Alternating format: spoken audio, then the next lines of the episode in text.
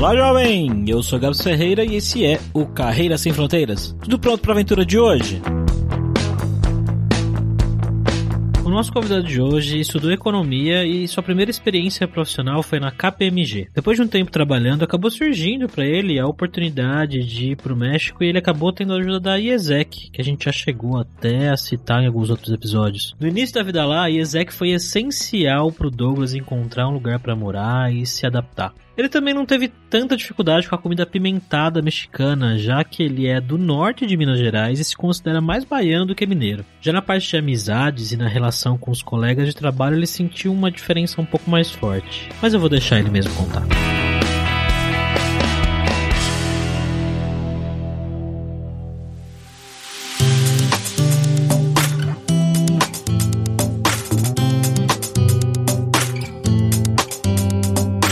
Para conversar com o Douglas, a gente tá aqui como sempre com ele, o nosso viajante poliglota, Fabrício Carraro. Fabrício? Fabrício Carraro, como é que você tá, Fabrício? Muito bem, Cebolinha, e você? Como é que você tá?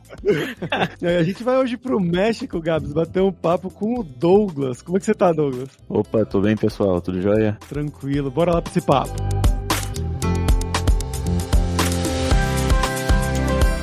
Bom, galera, como sempre, só o nosso jabazinho inicial aqui que o podcast Carreira Sem Fronteiras é oferecido pela Alura Língua, cursos online de idiomas, que eu, Fabrício Carraro, ajudei a desenvolver com métodos que eu utilizei e utilizo para aprender idiomas como francês, italiano, russo, polonês, grego, alemão e assim por diante. E lembre-se que o ouvinte do Carreira Sem Fronteiras tem 10% de desconto em todos os planos, para você estudar todos os níveis de inglês e espanhol com a gente pelo mesmo valor. Então vai lá em aluralingua.com.br barra promoção barra carreira e comece a estudar com a gente hoje mesmo.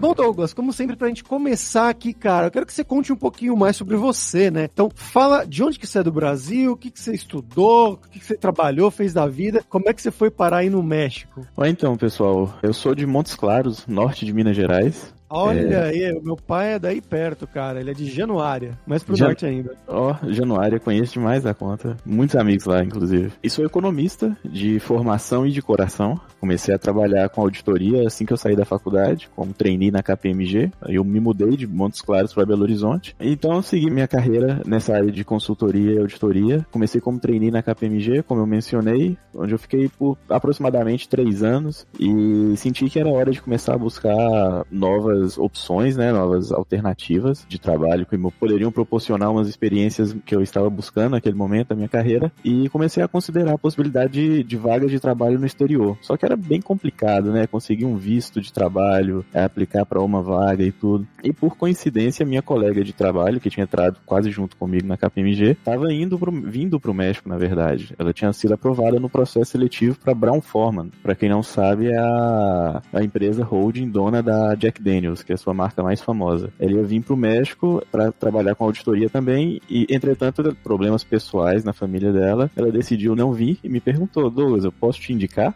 Assim, só para eu não ficar mal com o pessoal, falei, ah, pode, vai lá, me indica aí. Assim, sem nenhuma pretensão, né? Comecei, fiz o processo seletivo com o pessoal da empresa, mencionei para eles que eu não sabia falar nada de espanhol, zero, zero, zero mesmo assim. Fiz todo o processo seletivo em inglês e eles falaram, ah, pode vir, o espanhol você aprende aqui. E o idioma oficial da empresa era o inglês, então para mim não foi tão, tão difícil no início. Aí depois de um ano e um ano e meio aproximadamente na Jack Daniels, eu estava planejando voltar para o Brasil, quando um headhunter me procurou pelo LinkedIn, me ofereceu uma, uma, vaga na Heineken. Eu pensei, poxa, Heineken era a empresa que eu sonhava desde os primórdios da que eu comecei a estudar. Falei, não, não posso, tem que aceitar.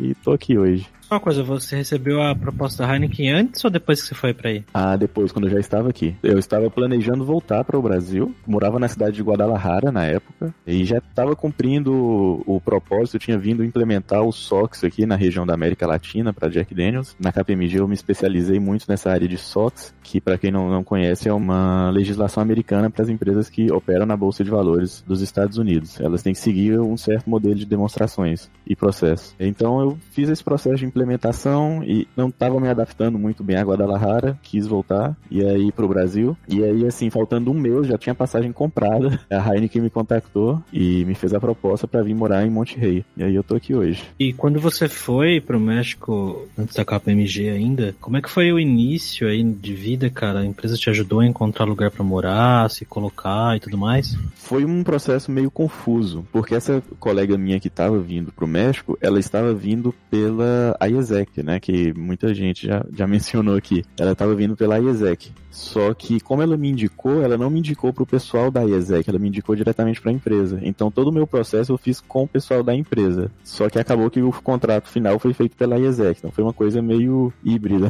E chegando aqui, eu tive suporte do pessoal da IESEC, né? Que eles, cumprindo os protocolos deles, eles me ajudaram a encontrar uma casa, me ajudaram a, a me alocar aqui nos primeiros dias, com todas as barreiras do idioma, mas, mas foi possível. Você achou muito difícil o espanhol logo no início, assim? Eu achei bem complicado, viu, Gabs? Tem muita coisa que parece, mas tem muita coisa que parece, mas não é, né? E uma coisa é a gente entender, outra coisa é a gente conseguir se comunicar. Porque muitas vezes, assim, eu chegava, sei lá, coisa simples. Eu queria pedir um taco, né? Que é a coisa mais simples que você pode fazer, que é pedir um taco. E eu não sabia as opções que o cara me falava, o tipo de carne, o ponto da carne, tudo isso eu não sabia falar nada. Se ele me perguntasse, eu sabia identificar, mas eu não sabia chegar para ele e falar. E se eu tentasse falar em português, ele não entendia e em inglês muito menos. Manda um bem passado, né? É tipo isso, ao ponto. Isso é complicado mesmo. Mas bom, aí você recebeu proposta da Heineken, né, que era o seu sonho. E como é que foi esse processo, né, processo de fazer entrevistas para uma empresa mexicana nessa área de economia? Como é que funciona? Funciona o processo geralmente? Como eu mencionei, foi algo que me pegou bem de surpresa, eu não estava esperando mesmo. Eu lembro perfeitamente, eu estava finalizando o meu expediente no escritório da antiga empresa que eu trabalhava e vi a notificação no celular. Pensei, ah, não, isso não, vai, não deve ser nada sério. Mas entrei no aplicativo, vi a, a mensagem completa, respondi que eu tinha interesse sim, considerando apenas a empresa, né? Foram várias etapas. Primeira etapa, o Red Hunter entrou em contato comigo e fez basicamente aí uma seleção de nível mesmo, eu acho. Porque ele viu que eu tinha noções básicas do espanhol, que nessa época eu já estava no México há um ano e meio, né? Então eu já sabia ali me comunicar melhor, já sabia falar o ponto da carne, pelo menos. Após isso, a gente fez uma entrevista em inglês, ele né, constatou o nível de inglês, perguntou algumas coisas do dia a dia do trabalho. Assim, eu entendo que hoje, conhecendo melhor a empresa, foi basicamente um nivelamento, né, pro nível da vaga. Após essa entrevista com o Red Hunter, eu fiz uma outra entrevista com o RH, diretamente da empresa já, onde foi basicamente uma validação da primeira entrevista. Após isso, eu fiz entrevista com os gerentes, que eu ia trabalhar diretamente. Eram três gerentes, foi uma entrevista com os três simultâneas. Essa primeira etapa foi toda feita por vídeo e chamada, considerando, né? Foi em 2019, eu morava em Guadalajara e a empresa tá em Monte Rei. Após essa etapa com os gerentes, e aí já na etapa com os gerentes, eles já fizeram perguntas mais técnicas, né? Como que era o meu approach com a auditoria, qual a metodologia que a gente utilizava, quais as ferramentas de auditoria que eu utilizava, ferramenta de análise de dados, se eu tinha conhecimento de alguma, nível de Excel, essas coisas básicas de entrevista de emprego, né? Após essa etapa, fui com a entrevista para a entrevista com a diretora já da área, é, muito gente boa ela também, e foi basicamente também uma validação desses dados e ela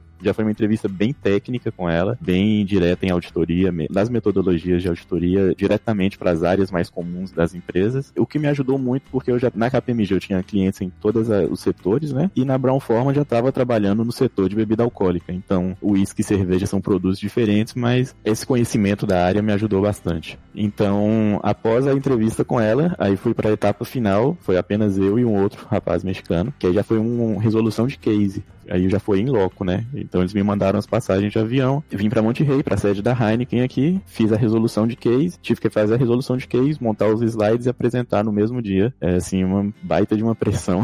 Mas no final deu tudo certo. Fui aprovado. Recebi a notícia da aprovação da melhor forma possível. Tava chegando em uma conferência da Jack Daniels em Cancún. Assim que eu desembarquei do avião, que o celular pegou sinal, meu celular chamou. Já era o pessoal da Heineken dando os parabéns que eu tinha sido aprovado. E eu tinha acabado de chegar em Cancún. Então foi receber a notícia da melhor forma possível.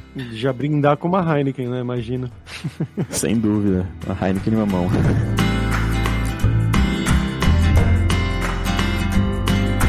Conta um pouco mais sobre o seu trabalho, né? Que faz um auditor aí, especificamente o que, que você audita? Não é a cerveja que você audita, não. Cara, infelizmente não.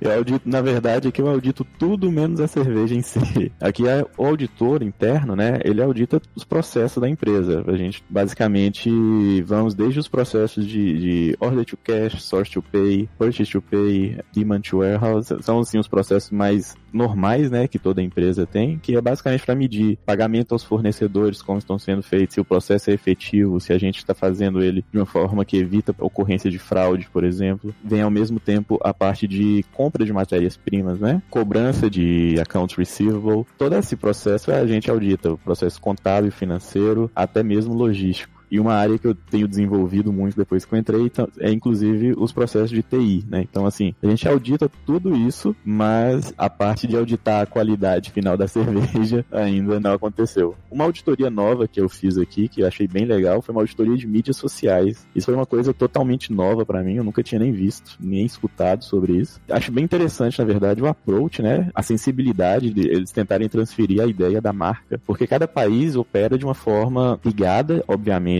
a Amsterdã. Entretanto, eles chamam de OPCO, né, que é Operational Company, para medir se todas as campanhas de marketing estavam sendo feitas de acordo com a ideia da marca, que os patrocínios estavam sendo feitos a entidades ou a eventos que corroboram com o ideal. Então, assim, é toda uma experiência bem legal, bem diferente e ampliando esse leque de opções de auditoria, não só ficando na parte contábil financeira, mas indo também além do que eu já estava acostumado, fazendo a parte logística, mídias sociais, safety, que eu nunca tinha feito revisão de safety, a gente recebeu uma capacitação e especializamos nisso. Então foi bem, foi não, está sendo, né, uma experiência bem, bem rica, bem interessante. E Douglas, você já falou que você tinha dificuldade com o idioma, né, quando você chegou aí, uhum. mas eu queria saber como que foi a questão de você morar no México. Como é o México, né? Já que você já morou em duas cidades aí, já deve conhecer outras também. Como é que é? É muito parecido com o Brasil? É muito diferente? As pessoas, como é que elas são? O que, é legal de fazer? Cara, ao mesmo tempo que eu penso que é parecido, eu penso que não é parecido. O México é, é muito peculiar, às vezes. Eu sofri muito no início por não entender como as coisas funcionavam aqui. Então, eu acho que isso é normal. Durante a faculdade, eu fiz intercâmbio para Portugal também, intercâmbio acadêmico, né? E também sofri no início por não saber como as coisas funcionavam. Então, acho que, independente do país que você vá, sempre que você chega, você vai ter aí alguns entraves no início para adaptar o ritmo, né? Tipo, como as coisas são. Mas, assim, uma coisa que eu sempre gostei de quando eu vou para outro lugar, seja viajando em férias, que seja no intercâmbio que eu fiz em Portugal ou aqui no México agora, é que quando a gente fala que é brasileiro, a gente é muito bem recebido. Eu acho que isso é uma unanimidade no mundo, assim, pelo menos nos lugares que eu conheço. Sempre que eu chego e falo que sou brasileiro, todo mundo já, ah, vamos fazer uma carne assada lá na minha casa, tipo, já quer me apresentar pra família, já quer todo mundo assim, quer ser amigo, então é bem. A recepção foi bem calorosa, foi bem bacana. E assim, o país tem suas dificuldades, né? Como qualquer país da América Latina tem, mas é um lugar bom de se morar a partir do momento que você adapta com a realidade daqui. Assim, aquela coisa, ninguém acorda em um dia e pensa, ah, que vontade de morar no México. Mas a oportunidade veio, aceitei, me adaptei bem. Agora em Monte Rei tô mais adaptado, porque eu estava em Guadalajara. Acho que até isso é uma questão, porque eu sou do interior de Minas, mas assim, há muito tempo eu já estava acostumado à rotina de capital, sabe? E Guadalajara é uma cidade muito grande, só que o pessoal fala que ela é uma grande cidade pequena. Ela é muito grande, mas ela parece uma roça.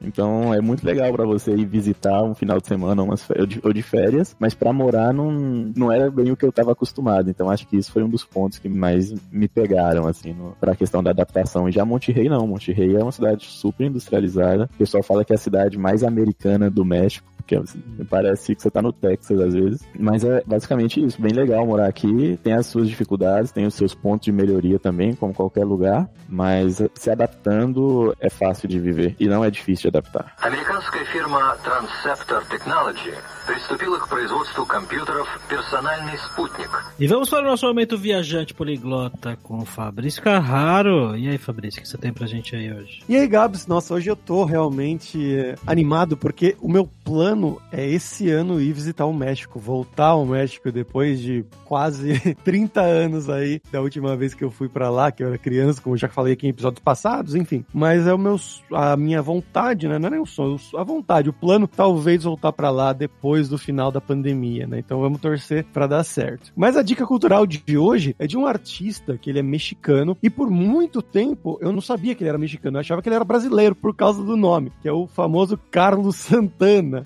Você olha, né? Santana é um sobrenome brasileiro, claro. Eu achava que ele era um guitarrista brasileiro, mas não, ele é realmente mexicano, ele é um clássico, né? Famoso, tinha a Santana Blues Band, ele tocou em Woodstock, tem um milhão de CDs, ele era mariachi, o pai dele, na verdade, era mariachi, mas ele sempre tocou vários, vários instrumentos, principalmente a guitarra, né? Que é o instrumento pelo qual ele é mais conhecido, mas tocou com o Matchbox 20, com o Eric Clapton, com a Dido, com a Shakira, com o cara do Nickelback, ele tem muitas, muitas, Tina Turner, muitas uh, colaborações com muita gente muito boa mesmo, né? Ele fazendo a parte mais instrumental e as pessoas cantando, mas ele tem CDs que ele faz também, né? CDs instrumentais e tudo mais. É realmente uma lenda mexicana e é muito famoso no mundo inteiro e, inclusive, ele é um símbolo do México internacional, né? Nos Estados Unidos, quando você fala de Santana, o pessoal fala, caramba, o cara é realmente muito, muito, muito bom nessa parte da música. Mas continuando aqui com o Douglas, né? Queria perguntar para ele, já falou um pouco das cidades, né? Eu queria saber como é que é a comida aí, né? Como que você se adaptou com a comida sendo uma pessoa do norte de Minas, né? Isso é uma coisa engraçada, porque no norte de Minas a gente fala, com seu pai é de Januária, inclusive, você deve até entender isso melhor, que a gente é mais baiano que mineiro, né? O pessoal chama a gente baianeiro até. A gente tem muita característica da cultura baiana, pelo menos na minha casa, e uma dessas características fortes é a pimenta forte em quase todas as refeições. Então, assim, a comida do México é bem conhecida por ser bem apimentada, porém quando eu cheguei aqui eu não tive dificuldade com isso. O pessoal até, assim, eles têm bastante cuidado porque tem muito americano aqui, né, que vem para visitar ou para estudar alguma coisa, e assim, eles não estão acostumados, então, assim, o que para mexicano fala que não tem pimenta, o americano já quase não aguenta. A questão da pimenta aqui para mim foi tranquilo. O que não foi tão tranquilo é a quantidade de molho que eles colocam. É, assim, é, as comidas deles aqui são bem ensopadas mesmo, é tudo quanto é tipo de molho, que é uma delícia, não vou negar, mas depois a vida cobra. Uma gastrite vem. O que, que você mais come por aí, geralmente? Você tentou adaptar a comida brasileira, a comida mineira, ou você realmente pegou a comida mexicana e pulou de cabeça? Olha, por muito tempo eu tentei fazer uma imersão total na cultura, sabe? Até mesmo com uma forma de adaptação. Tentei fazer uma imersão total na cultura, comer tudo, tudo. Até música, reggaeton foi que me ajudou bastante a aprender o espanhol. Só que meu corpo começou a, a rejeitar isso, porque, querendo ou não, são muitos anos acostumado com a comida brasileira, né? Não é em seis meses, um ano que eu ia adaptar completamente a comida mexicana. Mesmo que quando eu estava no Brasil, minha comida estrangeira favorita sempre já era a comida mexicana, mas a comida mexicana daqui é bem, bem diferente. O que eu como mais aqui normalmente é taco, que é o clássico, né? E o, minha comida mexicana favorita, que é, são os tilaquiles, que é um, no, isso no café da manhã é uma maravilha. Só que assim, eu tento me controlar para comer uma vez por semana, uma vez a cada 15 dias, porque também é uma bombinha calórica e de molho de tudo quanto é tipo que você puder imaginar também. E aí minha amiga tipo... mexicana falou exatamente isso, cara. Eles comem bastante esses tilaquiles pela manhã e é isso aí. eu não entendi muito bem o que que era.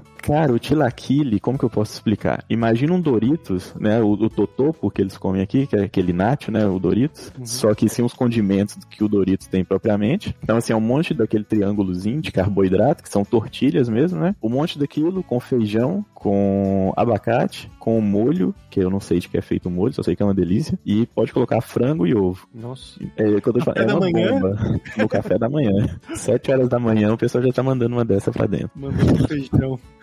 Eu ia adorar isso aí, cara. Tem tudo que eu gosto. Mas cara, feijão é uma delícia. de manhã, Gaps? É, mas é o feijão tipo o feijão do Chile, Douglas, com carne, ou é só feijão... Como que é esse feijão aí? É só o feijão. Ah, mas temperadinho, temperadinho. É temperadinho, obviamente, né? Ah, tá. Não, uma delícia, Fabrício. Eu sou contra feijão no café da manhã desde que eu fui pra Inglaterra. O café da manhã é maravilhoso. Ah, mas, mas é que o feijão deles lá é outro feijão, né? Provavelmente, feijão. provavelmente. É um feijão meio adocicado que eles comem lá? É um pouco adocicado, com molho de tomate, é bem diferente, realmente. É, esse aí eu tô de boa também. Não, mas o tilaquil é bacana. Se vocês vierem pro México esse ano ainda, ou quando vierem, podem comer no café da manhã, que vocês não vão se arrepender. Muito bom, recomendo. Eles servem em restaurante ou é uma coisa mais que você faz em casa? Não, eles servem, servem em restaurante. Assim, todo restaurante que você vai, acho que até em hotel, todos os hotéis que eu fiquei aqui quando eu viajava, sempre tem, né, no café da manhã lá a opção do tilaquil. É tipo o pão de queijo pra gente.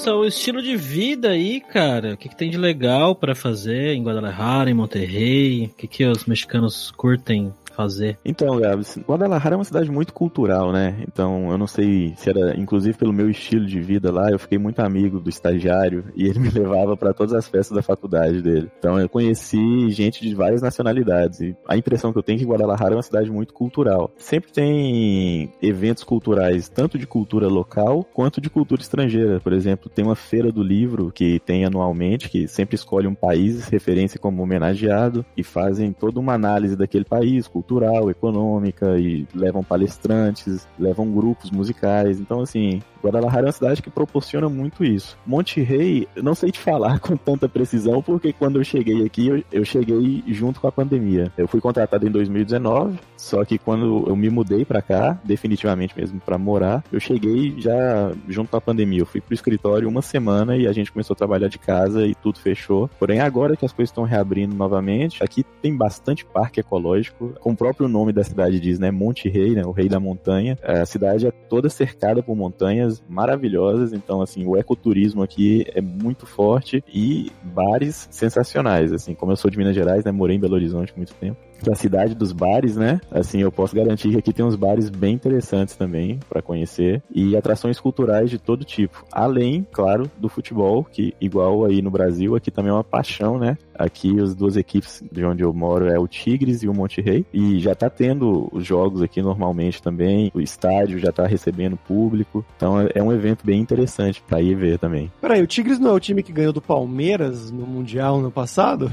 Esse mesmo. Olha Esse. aí que interessante palmeirenses aí. Tá uma zoação aqui, porque eu não sou palmeirense, né? Sou cruzeirense, nem sei se eu devia estar tá falando isso, mas zoação porque, pô, Palmeiras tava jogando, representando o Brasil, vão torcer pro Palmeiras, obviamente. Só que aí os eles vão lá e ganham. Aí agora no UFC o mexicano foi lá e tirou o cinturão do brasileiro também. Então assim, o pessoal tá cobrando, né? Falei, o que, que tá acontecendo? Ah, cara, eu fui morar na Alemanha depois do 7x1, então tá tranquilo. Nossa, é pesado. Isso é complicado também, porque essa referência do 7x1 é a pior possível, porque o pessoal me pergunta, ah, de onde você é no Brasil? Eu falo, pô, Montes Claros ninguém vai conhecer. Eu falo a cidade mais conhecida, mais próxima de Montes Claros, que é Belo Horizonte. E eles, Belo Horizonte, eu já ouvi isso em algum lugar, é a cidade do 7x1. Mas, ah, sim. Virou referência.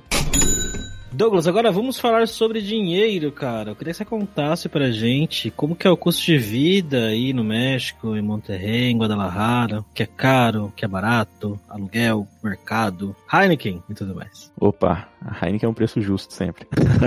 em Guadalajara, como eu mencionei que é uma cidade mais rural, é uma cidade industrial, mas é uma cidade menor, não vou falar que é uma cidade rural, mas ela tem muitas características rurais. Inclusive a agricultura é muito forte lá. O custo de vida é mais assim, como um economista especulativo, acredito que seja pelo nível de industrialização que é maior, então assim, sempre os salários são maiores, né, recebem muita gente de outros países aqui, e pela proximidade com os Estados Unidos também, os gastos em dólar aqui são muito mais comuns que os gastos em dólar em Guadalajara. No geral, muita coisa é barato. Por exemplo, carro. Carro aqui é mais barato que no Brasil, bem mais barato. Não tão barato quanto nos Estados Unidos ou na Europa. É um preço bem mais acessível você comprar, por exemplo, uma BMW aqui do que uma BMW no Brasil. Tô olhando aqui no mapa onde que fica Monte Rey, fica bem perto até da fronteira, realmente, né? De San Antônio ali, essa parte mais do Texas, né? Dos Estados Unidos. Exatamente, fica duas horas de carro. Eu nunca fui, mas todos meus amigos daqui, minha namorada, a família dela, falam assim que é um programa de final de semana. O pessoal sai, vai nos Estados Unidos, faz compras lá e tudo, que é mais barato, e volta. É, que são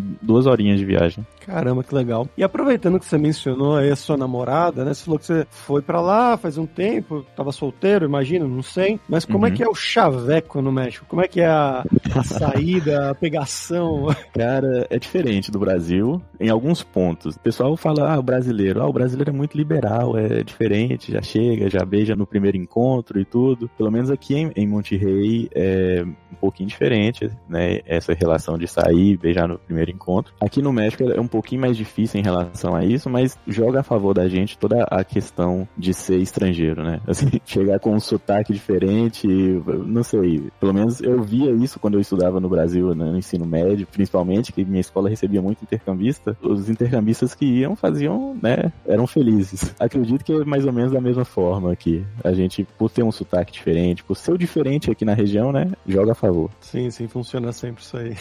e Douglas, como que é trabalhar com os mexicanos aí, cara? A dinâmica de trabalho muda muito? O que, que você sente disso aí no dia a dia? Cara, essa é uma pergunta que até me dói o coração. Quando eu trabalhava no Brasil, né, a relação entre brasileiros, assim, é uma coisa muito legal e a gente, eu pelo menos não me dava conta disso até eu ir viver no exterior. Meus colegas de trabalho eram meus amigos, assim, meus melhores amigos mesmo, sabe? Tinham alguns deles que a gente tinha uma república dos funcionários que a gente morava em Belo Horizonte, o pessoal de fora, a gente tinha uma república dos funcionários da mesma empresa. Então, assim, a gente acordava cedo, ia pra mesma empresa, malhava na mesma academia, vivia na mesma casa. Então, assim, a gente era família, família mesmo, sabe? E mesmo os que não estavam envolvidos nesse ciclo, a gente tinha muito mais proximidade do que eu sinto que tem aqui. A relação no trabalho, ela é boa, claro, mas não tem aquela zoeira entre os que a gente tem entre brasileiros, sabe? De fazer, fazer um trocadilho, fazer uma piadinha de quinta série e a pessoa ri. Aqui, a primeira vez que eu fiz uma piadinha de quinta série, o pessoal achou que eu, que eu tinha problema. então, isso é uma coisa que eu sinto bastante falta, mas assim, falando do ponto de vista meramente profissional, é bem bacana, bem legal, o pessoal recebe muito bem. Hoje que eu já falo o espanhol com maior fluência, principalmente que eu tenho, faço as auditorias com os meus colegas daqui, o departamento nosso ele é global, então eu não fico preso só no México, né? Eu faço auditorias no mundo inteiro. Normalmente eu sempre tenho um mexicano na equipe e assim, a gente sempre, eu percebo isso, por exemplo, se eu tiver em uma equipe com um mexicano e um outro, não sei, de Singapura, que é onde a gente tem outro escritório de auditoria também, a conexão ela é mais forte com o mexicano pelos laços latinos, assim, eu acho que a gente se entende melhor. Mas aí quando a gente reduz isso ali ao nível de Brasil mesmo, o entrosamento entre a equipe e tudo, isso eu sinto muita falta. Okay, Uh. Bom, Douglas, pra gente fechar aqui agora a hora do perrengue, cara, que é quando a gente pede pros nossos convidados contarem histórias engraçadas, gafes, mix, coisas que você tenha passado aí nesse tempo todo no México. Cara, gafes aqui não faltam, pra te falar a verdade. Por exemplo, quando eu cheguei aqui, eu mencionei que eu não falava nada de espanhol. Eu não conhecia ninguém, não tinha nenhuma, ou seja, não conhecia ninguém aqui, não conhecia a cultura do país, não conhecia o idioma, não conhecia nada. E era muito comum no escritório, ah, lá em Guadalajara, o pessoal me perguntava isso, falava, Douglas, como assim? Você não conhece ninguém, você não fala o espanhol direito, o que, que você faz no final de semana? Eu sempre gostei muito de praticar exercício, assim, praticar exercício é meu hobby, assim, é o que eu não deixo de fazer. Como eu não estava matriculado em nenhuma academia ainda, eu saía para correr. Então, o pessoal me perguntava, ah, o que, que você gosta de fazer aí no final de semana? Eu falo, pô, eu gosto de correr, eu saio para correr. Aqui tem, né, uma coisa legal que nos finais de semana, nos domingos, eles fecham as principais avenidas pro pessoal ir andar de bicicleta, andar com cachorro, correr, essas coisas. Eu falei, ah, não, inclusive perto da minha casa, nos finais de semana, o pessoal fecha as ruas para o pessoal possa ir correr. É. Você sabe dessa, Gabs? Acho que sim, correr, né? É, só que correr aqui eu não sabia que correr é outra coisa, né? Na verdade, pra quem não sabe, correr seria como fuck. então o pessoal, pô, onde esse cara mora? Que o pessoal fecha as ruas pra pessoa. O cara dava orgias na rua, né? Caralho. Então, assim, essa foi uma história que depois que eu descobri o significado da palavra correr, foi assim, nossa, foi uma semana sem conseguir olhar pra cara do pessoal do escritório de vergonha. essa semana mesmo eu tive uma, quando eu me dei conta, eu comecei a rir na frente da moça, eu não consegui segurar. Eu fui trocar meu celular de operadora, fui contratar a operadora AT&T e fui fazer a portabilidade. Perguntaram, falaram, ah, a gente precisa de duas referências aqui, tudo que você vai fazer você precisa de ter duas referências pessoais, até para ter um número de telefone na operadora você tem que ter duas referências. Aí eu coloquei minha namorada e o telefone dela e coloquei um amigo meu, coloquei o nome dele, Reginaldo, eu não lembrava bem o sobrenome dele e o telefone. E a mulher tava fazendo o cadastro e ela me perguntou, ô Douglas, esse Reginaldo aqui, você sabe o apelido dele? Né, o apelido é, é o, o sobrenome. O sobrenome dele é Reginaldo Vargas. Só que aí eu errei na hora e falei, não, é Reginaldo Vergas. é. então... Então, assim, basicamente traduzindo pro português seria como se fosse Reginaldo Caralhos, alguma coisa assim. Então, assim, esse tipo de coisa é bem normal comigo, mais normal do que eu gostaria. É, espanhol, cara, é muito próximo, né? Então vai acontecer sempre, sempre. Exatamente. Acontece com uma frequência até relativamente alta. É, que nem quando a gente conversou com a boliviana e ela falava que gostava de tomar pinga, né? Ah. Pinga aí também tem um outro sentido, Douglas? Tem? Hum, não, aqui no, no, Bem, pelo menos eu nunca escutei. Talvez tenha, mas eu nunca escutei. É, faz um Mas teste. eu, já, mas eu já imagino, eu já imagino pelo contexto. Chama a galera pra tomar uma pinga aí no grupo agora. E vamos ver a reação deles. Vou mandar no grupo do trabalho aqui, peraí.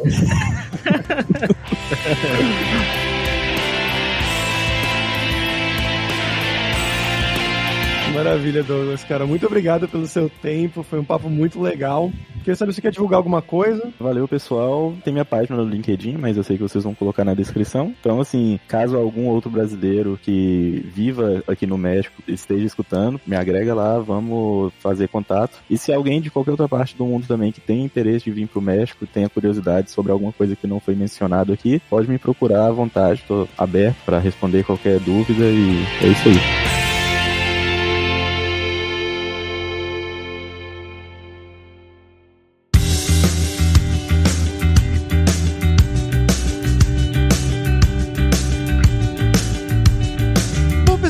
Hoje é isso. Muitas gracias pela sua audiência. E se você gosta do Carreira Sem Fronteiras, recomende para cinco amigos, dá cinco estrelas lá no iTunes, para nossa comunidade crescer sempre cada vez mais. E não deixe de conhecer a Lura Língua para você reforçar o seu inglês e o seu espanhol e dar aquela força, tanto no seu currículo quanto na sua vida profissional, que é algo que o Douglas destacou muito bem durante o episódio de hoje, né? Que ele não falava nada de espanhol quando ele chegou lá, teve muita dificuldade no começo, até para pedir comida, coisas básicas, né? Então você pode ir para lá para trabalhar ou para viajar ou qualquer lugar da América Latina, Espanha, enfim, já falando espanhol num nível muito bom. E só lembrando que o 20 do Carreira Sem Fronteiras tem 10% de desconto em todos os planos. Então vai lá em aluralingua.com.br barra promoção, barra carreira e começa a estudar com a gente hoje mesmo. Além também, é claro, da alura.com.br que tem mais de 1.200 cursos de tecnologia, tanto nas áreas de programação, marketing, design, business, soft skills, cursos de como você criar o seu currículo em inglês ou em espanhol também para mandar pro exterior. Então com certeza vai ter o curso para você. Então pessoal, até a próxima quarta-feira com uma nova aventura em um novo país.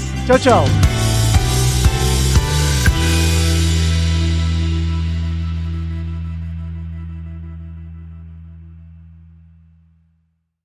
Este podcast foi editado por Radiofobia, podcast e multimídia.